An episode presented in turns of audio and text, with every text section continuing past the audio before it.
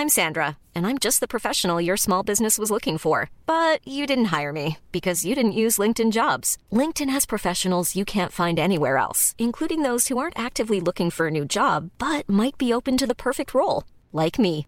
In a given month, over 70% of LinkedIn users don't visit other leading job sites. So if you're not looking on LinkedIn, you'll miss out on great candidates like Sandra. Start hiring professionals like a professional. Post your free job on linkedin.com/people today.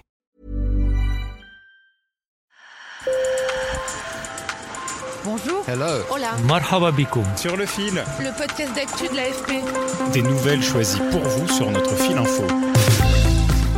Au Liban, deux ans après le début d'une révolte populaire inédite, le pays s'enfonce dans l'une des pires crises économiques de son histoire.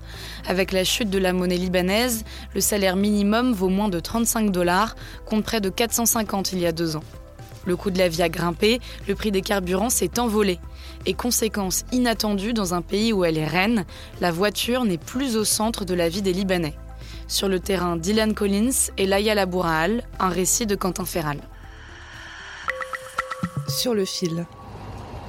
Le long de la route côtière au nord de Beyrouth, Grace Issa, confortablement installée dans un bus, a fait son choix. Pour aller au travail, la jeune Libanaise a délaissé le taxi ou le véhicule familial pour Adir, un nouveau système de bus privé au tarif abordable. J'ai vraiment échappé à une partie de la crise. Au lieu de consacrer 70% de mon salaire au transport, j'y consacre 30%. Trop coûteux donc de prendre la voiture, les véhicules sont hors de prix, le carburant n'est pratiquement plus subventionné par l'État, son tarif a triplé depuis fin juin.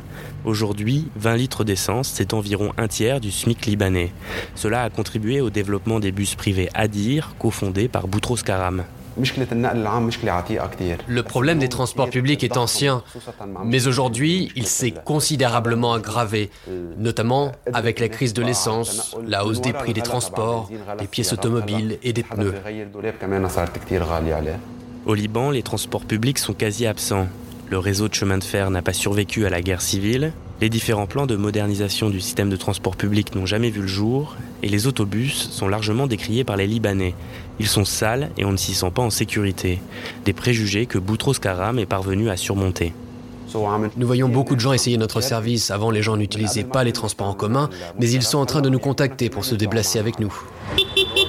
Mais il n'y a pas que dans les environs de Beyrouth que les Libanais ont changé leurs habitudes. À Batroun, la ville côtière plébiscitée par les touristes, les habitants utilisent désormais des tuk-tuk pour se rendre au travail. Tony Gerges gère la compagnie Tuxi. En termes de prix, c'est plus économique, c'est moins cher que les taxis habituels. Les gens ont donc adopté ce mode de transport, aussi bien les touristes que les travailleurs. Plus au nord, à Tripoli, dans la deuxième ville du pays, Nazir Alwani, directeur d'une société de marketing, espère que la crise servira de déclencheur pour une révolution des transports. Aujourd'hui, c'est le moment idéal pour des entreprises privées comme pour l'État d'investir réellement dans le secteur public au Liban, notamment dans les minibus et les autobus des villes. Mais la vraie passion du trentenaire, c'est le vélo qu'il pratique depuis 20 ans. Il se réjouit de voir de plus en plus de Libanais pédaler et il continue de promouvoir ce mode de déplacement.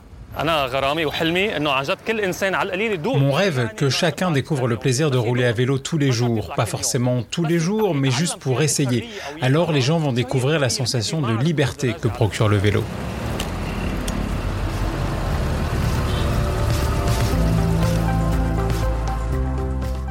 Sur le fil revient demain. Merci de nous avoir écoutés. Bonne journée.